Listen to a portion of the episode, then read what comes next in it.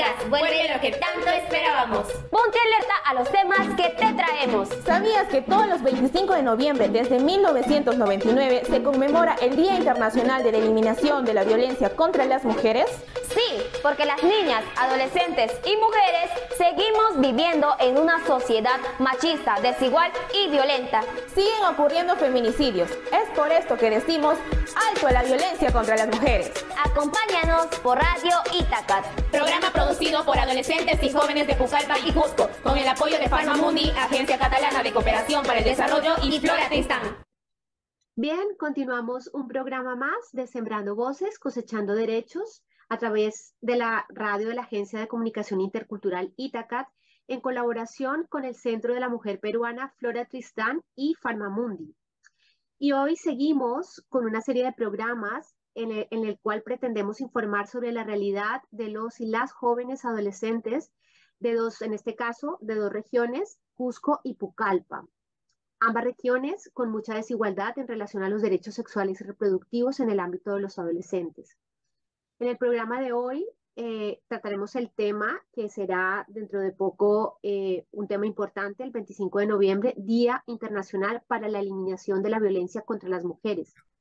Y para hablar de este tema, tenemos con nosotros a cuatro jóvenes lideresas de diferentes redes que defienden la igualdad y los derechos sexuales y reproductivos en el ámbito de los adolescentes.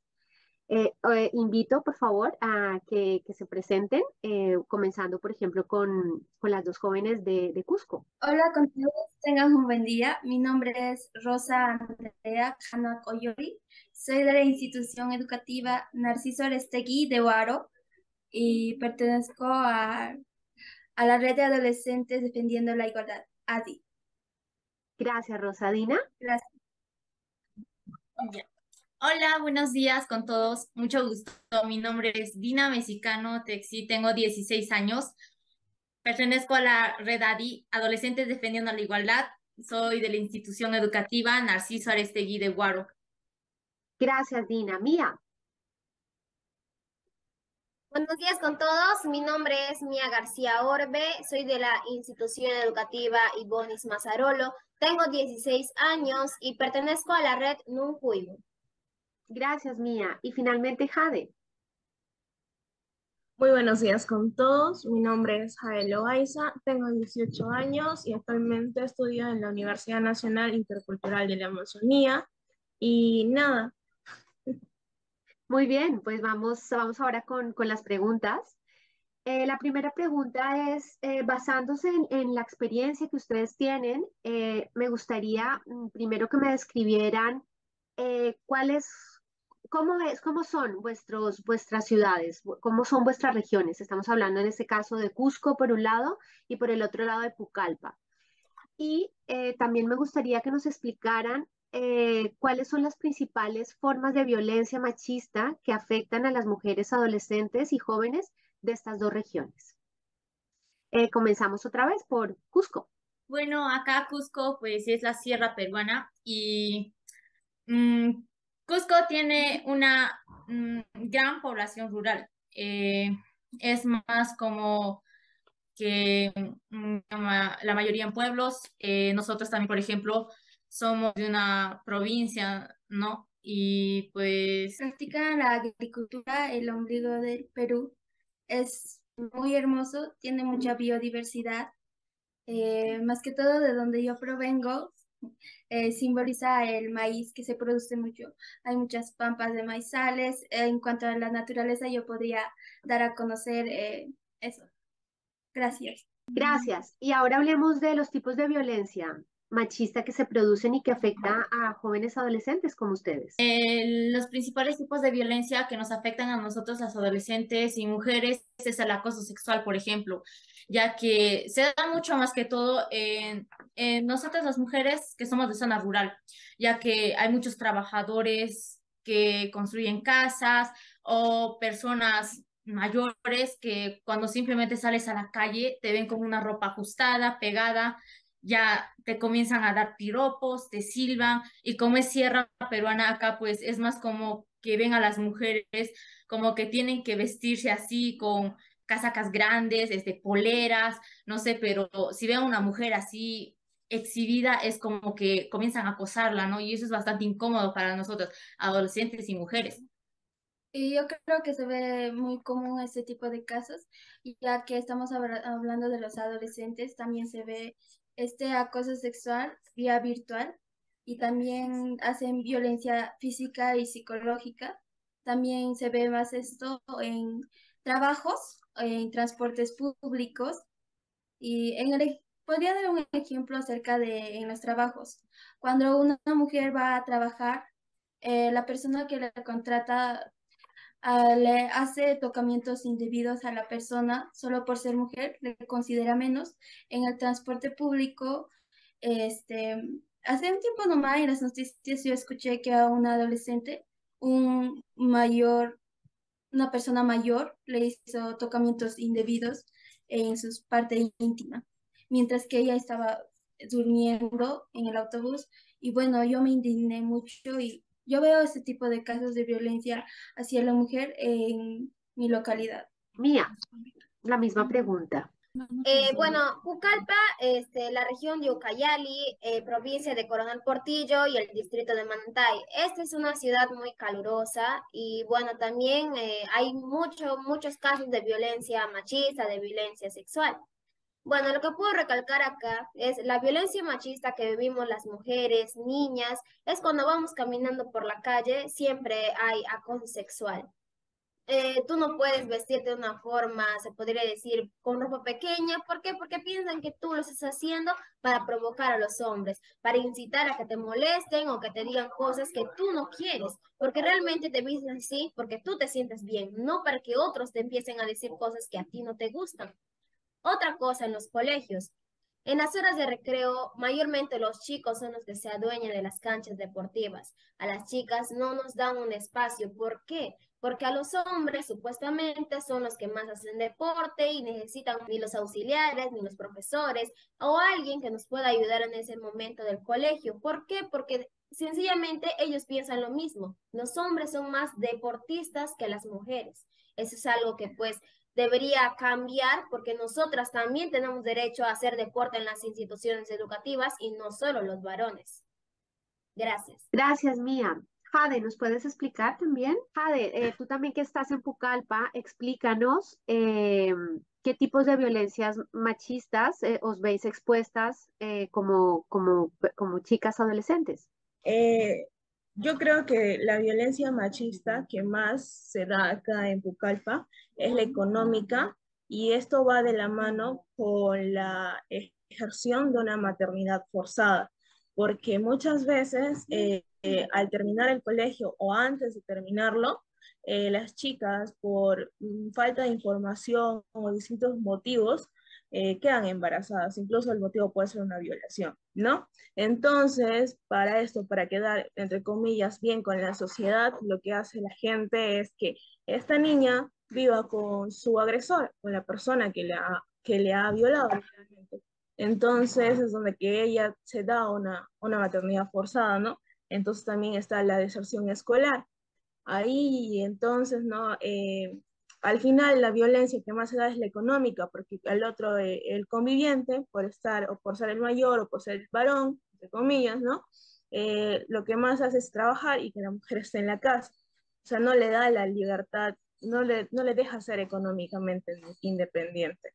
Bueno, eso es el principal y los demás, ¿no? que ya lo mencionó Mía, y que también lo mencionaron las compañeras, que también se da acá, que es el acoso sexual, eh, la violencia física y la violencia psicológica. La física se da más, yo considero que en las personas eh, ya adultas, las mujeres adultas, y la, la verbal o psicológica se da más en, en, las adolescentes. De acuerdo, Jade. Y ahora devolvámonos así, comenzando por ti, ya que has hablado ahora ¿Por qué creen que estas violencias las sufren sobre todo las mujeres adolescentes y jóvenes? Mm, sinceramente, yo creo que no sé, eh, no creo que sea por los adolescentes, sino por el simple hecho de ser mujer, porque eh, muchas veces no los hombres justifican eh, el acoso que nos hacen por de repente una excusa tan irónica que es la menstruación o de repente porque está mal, está mal de humor o algo así. Entonces ellos justifican de repente también la ropa, pero muchas veces sales en pijama, sales con manga larga, pantalón, como sea, con lo que estás vestida te acosa. Así que considero que no es como que de edad o algo así, sino que es simplemente por el hecho de que somos mujeres. Gracias, Jade. No sé si Mía, ¿tienes algo que complementar a lo que ha dicho tu compañera? Claro, bueno, respondiendo a la pregunta, ¿no? Creo que es porque en la sociedad donde, donde vivimos, disculpe, eh, la desigualdad nos afecta directamente a nosotras, desde el punto de pensar que los hombres tienen la, son más fuertes que nosotras o tienen el derecho de ejercer ante nosotras cuando no es así. Y lamentablemente la sociedad eh, se podría decir que es, es lo que piensa, es lo que se podría decir es así, debe ser así cuando no nosotras también tenemos el derecho de ejercer nuestros, nuestros derechos, podemos hacerlo, pero ¿qué es lo que pasa? Tal vez necesitamos un poco más de apoyo, que la sociedad nos escuche y no seguir quedándonos calladas. Gracias, Mía. Y en el caso de, de Cusco, Dina y Rosa, ¿qué nos pueden explicar sobre esta pregunta?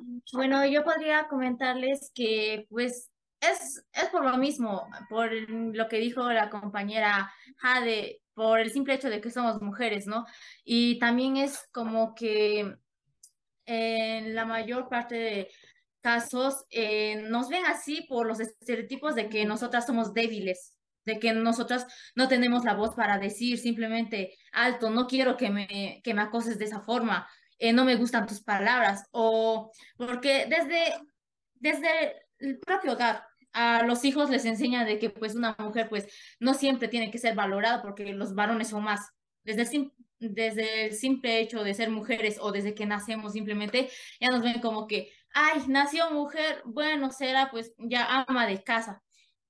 Desde, mm, desde que nacemos siempre, nuestros padres mismos incluso a veces nos hacen más débiles, nos bajan la autoestima con palabras que nos dicen. Eh, por ejemplo, eh, como que pues somos mujeres, estamos hechas para lavar, la, mm, lavar los trastes, no sé, limpiar la casa y que no servimos para nada más que eso. O como en algunos casos pues ya no nos quieren permitir estudiar a más. Terminas la secundaria y pues ya supongo que tendrás una familia, ¿no? En mi caso también mis papás no quieren que estudie una carrera universitaria, entonces así en la mayoría de casas, creo más como en acá en la zona de Cusco, como son zonas rurales, hasta incluso sigue existiendo el matrimonio forzado. Dina, tú antes hablabas también de eh, eh, en la condición que ustedes están como adolescentes, también estabas explicando la dependencia, ¿no? Que, que, que tienes como que, que lo estabas explicando también hace, hace, un momento. Y la, la, dependencia, por ejemplo, yo, yo soy menor de edad, dependo aún económicamente de mis padres.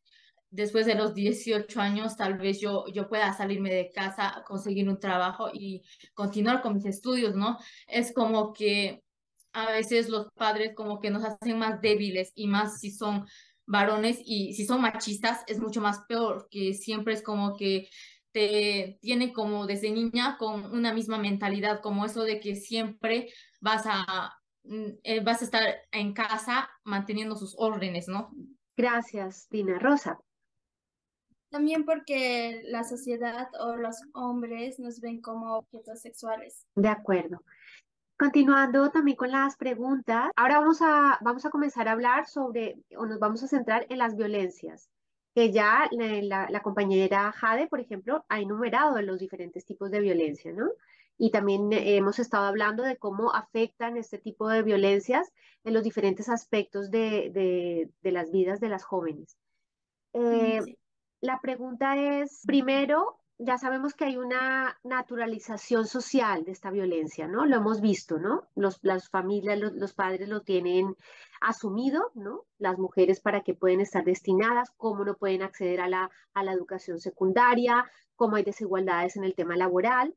Eh, y entonces la siguiente, eh, por ejemplo, Mía, Mía hablaba sobre la ayuda, ¿no? Que, que, que muchas veces se pide a la sociedad, se pide desde la administración, se piden alianzas también eh, desde otras entidades.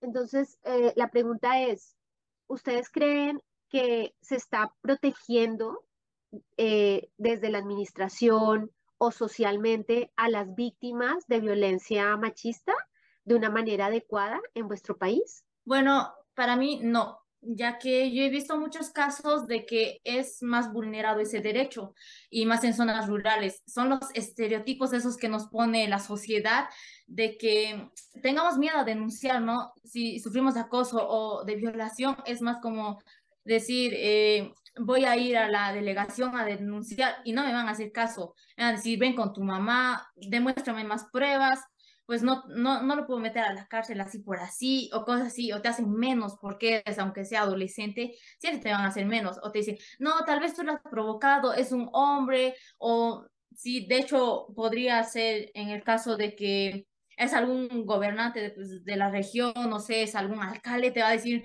no, tú, tú, tú tendrías que ir a la cárcel, estás hablando cosas malas, no tendrías por qué decir ese tipo de cosas, como también hasta en, en la propia familia.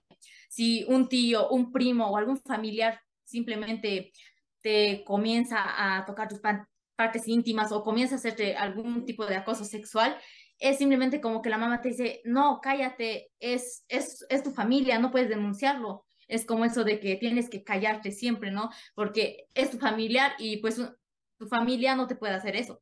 Entonces es más como que ese tipo de cosas que suceden acá en zona rural. Gracias, Dina. Rosa. Yo creo que ese tipo de cosas mm, se da más, como lo dijo mi compañera, en zonas rurales.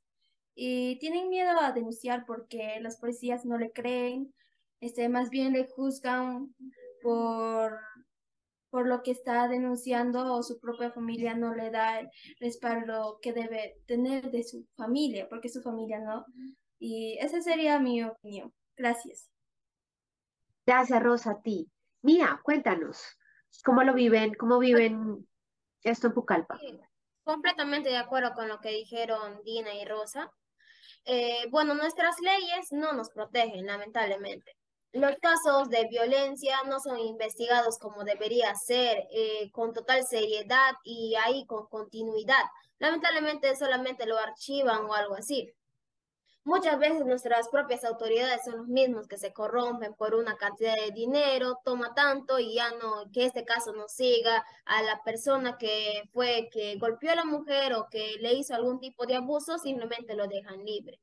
Ese es algo bueno algo más. También, pues, en los casos de feminicidios, ¿no? Cuando ocurre, no se hace una investigación que debería ser un caso grave, terrible.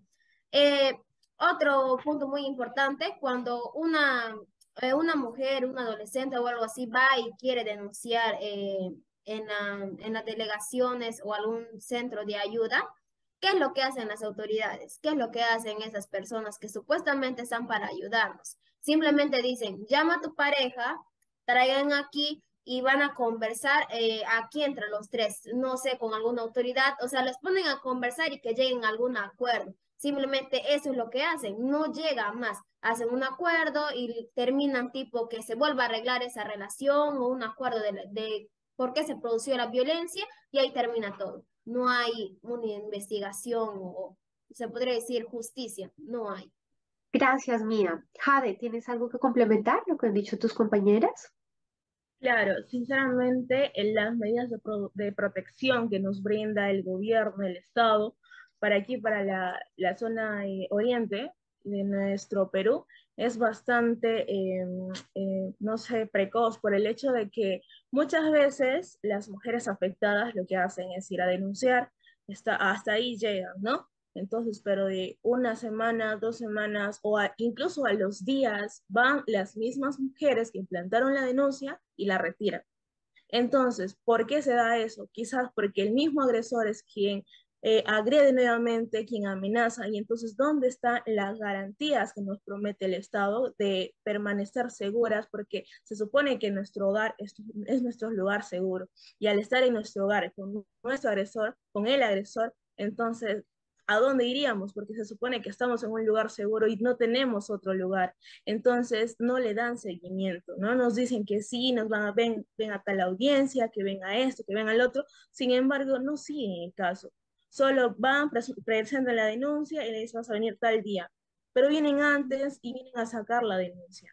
Entonces, ¿por qué no, no se dan el tiempo de investigar que el por qué la, demandante ha sacado la denuncia, que por qué ha, ha pasado todo ese lapso de tiempo y todo eso, y simplemente lo archiva. Y es más, cuando lo archivan, eso es como un caso desestimado. Y si tú vuelves a tener el valor de querer denunciar a tu agresor, ya no te hacen caso. ¿Por qué? Porque es como que ya hubieras faltado tu palabra la primera vez, entonces dicen, ay, lo va a hacer de nuevo, ya no le hagas caso. Entonces no le toman importancia, cuando lo, lo que deberían hacer es tenerlo como prioridad. Gracias, Jade. Hemos hablado de, bueno, ya, ya está claro que en estas dos regiones hay eh, no hay una protección ¿no? social ni, ni, ni administrativa de las víctimas. ¿Cómo creen entonces que, por ejemplo, hombres jóvenes, el resto de la sociedad, la administración en sí, pueden contribuir a disminuir estas violencias machistas? Si quieres, otra vez comenzamos por Jade y así volvemos y damos la vuelta. Yo considero que lo mejor sería que empecemos por las personas que ya han sido parte de, de, este círculo vicioso o han sido víctimas de violencia. Y con esto me refiero a las personas mayores, a jóvenes, a mujeres adultas, porque estas son las que nos educan muchas veces, son nuestras madres, son nuestras tías, nuestras primas, nuestras hermanas. Entonces, eh, yo considero que eh, una estrategia de cambio sería el empoderamiento femenino económico, para que así nuestras mamás, nuestros, nuestras tías puedan tener eh, lo que es la independencia económica, valerse por sí mismas, de repente emprender, eh, darles este, capacitaciones, porque acá en Pucallpa tenemos nuestra zona eh, rural, que es la zona indígena, donde que, es rica en artesanía es rica incluso eh, cuando la economía que es, está a base de caza y pesca en la zona rural eh, disminuye, lo que hacen las mujeres es solventar con artesanías, con textilería. Entonces, esto con ayuda de la con la ayuda de manejo de tecnología sería un boom tanto para el mercado nacional e internacional. Entonces yo considero que es una semillita que podemos plantar para que nuestras mujeres indígenas, madres, y puedan emprender, ¿no? darle un giro innovador a todas esas ideas que tienen emprendedoras y sería muy chévere que nosotras también les ayudemos y sigamos ese ejemplo, ¿no? Y más que todo la inspiración que nos van a dar verlas a nuestras, nuestras mujeres crecer. Gracias, Javi. ¿Mía? Creo que primero deberíamos empezar a cambiar nuestra forma de pensar. Cambiar ese pensamiento de que el hombre es más que la mujer, de que el hombre puede más que la mujer o que solo el hombre puede ejercer sus derechos y no la mujer. Desde los adolescentes varones ese, ese pensamiento debería de cambiar. Nosotros también poner en práctica, eh, se podría decir, en nuestro día a día, no ser discriminadores, no ser machistas, racistas, no. Tratar a todos con igualdad. Así poco a poco nuestra sociedad, la sociedad en sí podría mejorar y podríamos tal vez disminuir casos de violencia machista, de violencia feminista. Gracias, Mía. ¿Y Dina y Rosa? A lo que dijo Mía, quisiera agregarle que eh, desde, desde niños, desde el hogar. Eh, simplemente como madres, algunas ya tendrían que decirles a sus hijos que las mujeres valen mucho y que tendrían que aprender a respetar hasta sus compañeras de clase, ¿no? Eso ya que pues de pequeños comienzan a formar su, sus pensamientos, su forma de ser, para cómo llegarán a ser adultos. Entonces, eh, yo más veo como que en casa sea más la igualdad, el padre y la madre tendrían que enseñarle a su hijo de que pues los dos son iguales, pueden hacer lo mismo. Entonces el niño crece con una mentalidad con eso de que pues una mujer es valiosa, puede hacer lo mismo que un varón, una mujer no puede depender también de un varón, ¿no? Económicamente o psicológicamente, ¿no? Entonces, eso, eso era lo que quería agregar.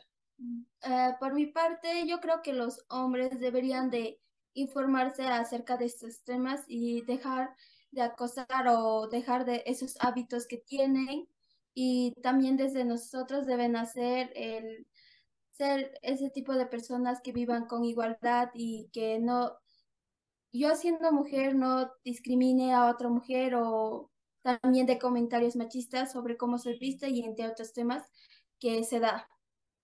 Gracias. Gracias a ti, Rosa. Y finalmente, para, para terminar, ¿Qué podemos hacer? Que ya un poco lo, lo explicó Jade, eh, pero por un lado, ¿qué podemos hacer las propias mujeres, ¿no? Para contribuir a disminuir estas violencias machistas que se ejercen contra nosotros. Pero también me gustaría que me explicaran, eh, ya que ustedes pertenecen a, entidades que trabajan por esto, ¿qué hacen vuestras entidades en este sentido?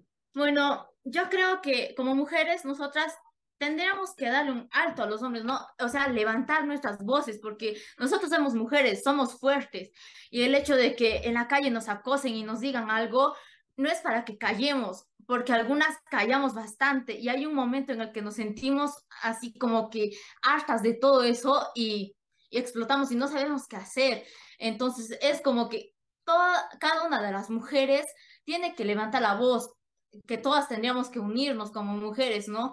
Ya sé que hay el miedo de muchas madres, adolescentes, que, que tienen miedo a contar su historia, a decir lo que sienten, eh, es el temor, hasta yo antes, yo misma tenía ese miedo de decir, o sea, cómo me sentía si un hombre me, me intimidaba, me decía cosas vulgares y así, pero, pero ha llegado un momento en el que yo misma siento que pues tengo fuerzas, puedo decir que todas las mujeres somos iguales que los varones, podemos hacer las mismas cosas. Em, y todas esas injusticias que hay pues en la sociedad, todos los estereotipos que nos ponen, pues eso se pueden parar si nosotras a una sola voz nos unimos, ¿no? Desde la red ADI, con toda la información que nos brinda, eh, yo lo ejercería como mujer para disminuir esto en los centros educativos, dando talleres, yo, junto con mis compañeros que también son de la red ADI, da información sobre la educación sexual, así como también eh, puede ser, bueno, yo le fui ejerciendo en las clases que tengo, más que todo en, en el área de desarrollo personal, ciudadano y cívica, con mis opiniones hacia mis compañeros y a mi profesora, lo doy a conocer todo lo que he aprendido, lo aplico en, en, en mi centro educativo. Eso sería mío. Muchas gracias, Dina y Rosa. Ahora vamos con Mía. Lo que deberíamos hacer es, eh, nosotras como mujeres, empezar a empoderarnos. Como dijo mi eh, Dina y Rosa, eh, concuerdo con todo ello, de dejar de quedarnos calladas, ya no, sino hacer paro, hacer un alto a todo lo que está pasando. También como mujeres deberíamos asistir a charlas donde nos expliquen sobre nuestros derechos o qué podemos hacer en caso de ser violentadas ya que a veces muchas mujeres a veces no tienen idea de qué hacer, a quién acudir para que nos para que les para que podamos ser este ayudadas, que alguien nos ayude para en ese caso. Bueno, también que cuando cuando nos cruzamos con algún caso de violencia, denunciar, no quedarnos calladas, ayudar, hacer que las mujeres nos unamos para poder acabar con esto. También que la sociedad se dé cuenta que los casos de violencia sexual, violencia machista, no han terminado, de lo contrario, han aumentado y que a este problema no lo sigan minimizando porque en realidad, en realidad es un problema muy grande y muy grave. Gracias, Mía. Claro. Eh, yo creo que desde, desde nuestro punto de vista, desde nuestra posición como mujeres, lo que deberíamos hacer, como ya lo mencionaron, es educarnos, porque eh, la mayoría de veces la persona que se encarga de la educación de los hijos es la mujer, lamentablemente, porque deberían serlo ambos, ¿no? Entonces, para educar tenemos que educarnos. Eh, desde, desde Nunjuibu nosotros hemos optado por la estrategia de trabajar con los niños, adolescentes, ¿no? Los de la secundaria, desde primer grado hasta primer grado secundaria hasta quinto de secundaria, estamos brindando charlas a distintos temas, ya sea de feminismo y masculinidades. Entonces trabajamos lo que son violencias, acoso sexual, trabajamos bullying, trabajamos incluso también drogas, roles de género. Entonces todos estos temitas eh, que van sumando poco a poco ayudan a la construcción de los chicos para que así mejoren su personalidad, mejoren su, eh, tanto la forma personal y profesional, ¿no? Eh, también mejora sus capacidades sociales, ¿no? De relacionarse, porque muchas veces no, a los chicos les cuesta eh, relacionarse con su entorno. También tenemos otras de las, de las estrategias, que es empoderar a las mujeres indígenas, porque en esto también se da lo que se da ahí en la, en la región de Cusco, que es este, el matrimonio forzado, también se da aquí en la región de Ucayali. Em, también se da lo que son eh, cuando el jefe de familia puede tener incluso más de dos esposas, tres esposas, em, también se da eso. Y poco a poco estamos este, ya erradicando todos estos, estos eh, esta parte de cultura que acá se, se lo llama así cultura, ¿no? Pero sin embargo, ahora las mujeres indígenas consideran que si una cultura vulnera sus derechos, entonces no es buena cultura, entonces no le suma su cultura. Eso es lo que ahora ellas consideran, ¿no? Y actualmente eh, me, quiero darles la noticia de que en la comunidad nativa de San Rafael, Macicea, ya tenemos a la primera lideresa mujer en, todo, en todos los años que se ha habido, es la primera mujer que está liderando este caserío. Y así ya sea eh, de todos los caseríos de acá en Pucallpa, porque es la única. Muchas gracias, muchas gracias, Jade. Esto es una muy buena noticia. De hecho, hace poco yo entrevistaba a dos mamos de la Sierra Nevada de Santa Marta, que es una comunidad indígena de Colombia.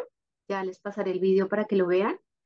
Y nos explicaban también que las mujeres estaban tomando relevancia dentro de su comunidad que anteriormente no tenían. Así que también está habiendo un cambio en este sentido. Eso es una muy buena noticia. Y ya finalmente para acabar, me gustaría saber si este 25 de noviembre, el Día Internacional para la Eliminación de la Violencia contra las Mujeres, eh, tienen desde vuestras entidades actividades organizadas y, que me expliquen, o si van a participar en alguna manifestación eh, eh, más grande o etcétera. Cuéntame, Jade. Claro, el 25 de noviembre tenemos lo que es este, una marcha, una marcha por el Día del Internacional de, la Eliminación de la Violencia contra la Mujer. Eh, va a ser una marcha donde aquí vamos a estar distintas organizaciones, entre ellas Monjuibu, eh, van a estar también los puestos de salud, incluso también eh, van a estar, si no me equivoco, Hombres por la Igualdad, que es un colectivo de acá en, de Pucallpa, que enseñan las nuevas masculinidades a los chicos, a los jóvenes y adolescentes, y nos van a estar apoyando en esta marcha. Eh, vamos a hacer un recorrido por las principales calles y avenidas de la ciudad de Pucallpa, eh, con nuestros carteles, con eh, distintas este, jergas y también tenemos lo que es la batucada que se está ensayando. En la batucada nosotros componemos de alguna u otra forma canciones cortas o proclamaciones y que vienen con lo que es este, para erradicar ¿no? el machismo machismo y todo eso. Entonces ahí en nosotras hacemos como que hacemos sonar las calles, hacemos bulla para que sepa que estamos presentes, ¿no? Así como cuando hay algún suceso de violación acá en Pucallpa, entonces nosotros, las mujeres más que todos, levantamos nuestra voz y vamos porque muchas veces esa, esas denuncias se archivan. Y eso es lo que a nosotros nos molesta porque aún así, aún siendo tan graves, se archivan y que eso, eso para nosotros es muy no sé, malo, ¿no? Entonces, entonces lo que hacemos es levantar nuestra voz, hacer protesta y hacer que sea escuchada. O sea, o sea, nos escuchan por las buenas o nos escuchan por las malas, pero nos tienen que escuchar porque es la forma que nos están enseñando a, a manifestarnos, ¿no? Gracias, Jade. Mía, ¿quieres complementar lo que ha dicho tu compañera? Con lo de la batucada, en mi institución educativa Ibonis Mazarolo, también estamos participando de eso. Eh, la batucada se va a realizar este 25 de noviembre en el Open Plaza de acá de Pucallpa. Y pues, exacto, como dijo Jade, nos haremos escuchar a las buenas o a las malas, pero nos tienen que escuchar, defender nuestros derechos y unirnos, y unirnos todos para esta causa. Gracias, Mía. Desde Cusco, Dina y Rosa, ¿qué harán el 25 de noviembre? Bueno, acá en la ciudad del Cusco vamos a hacer un concurso de pancartas en la plaza principal de armas. Y en nuestro distrito de Guaro tendremos una vigilia por todas las víctimas de violencia en la plaza de armas. Y, también tendremos una, un cinéforo de la institución educativa de Kikijana. De acuerdo. Pues muchísimas gracias a todas. No sé si hay alguna pregunta que no les haya hecho este es el momento de, hablar. Eh, y si no, pues eh, muchísimas gracias. Ya saben que existe este medio aquí en Barcelona, este medio de comunicación que está al servicio de vosotras, de ustedes. Así que muchísimas gracias y pues hasta una próxima. Gracias, señorita, por escucharnos. A ti. Mía, muchas gracias. Gracias. Gracias. Hasta luego, gracias. ¿Cómo has hecho? He hecho sí. Muy bien.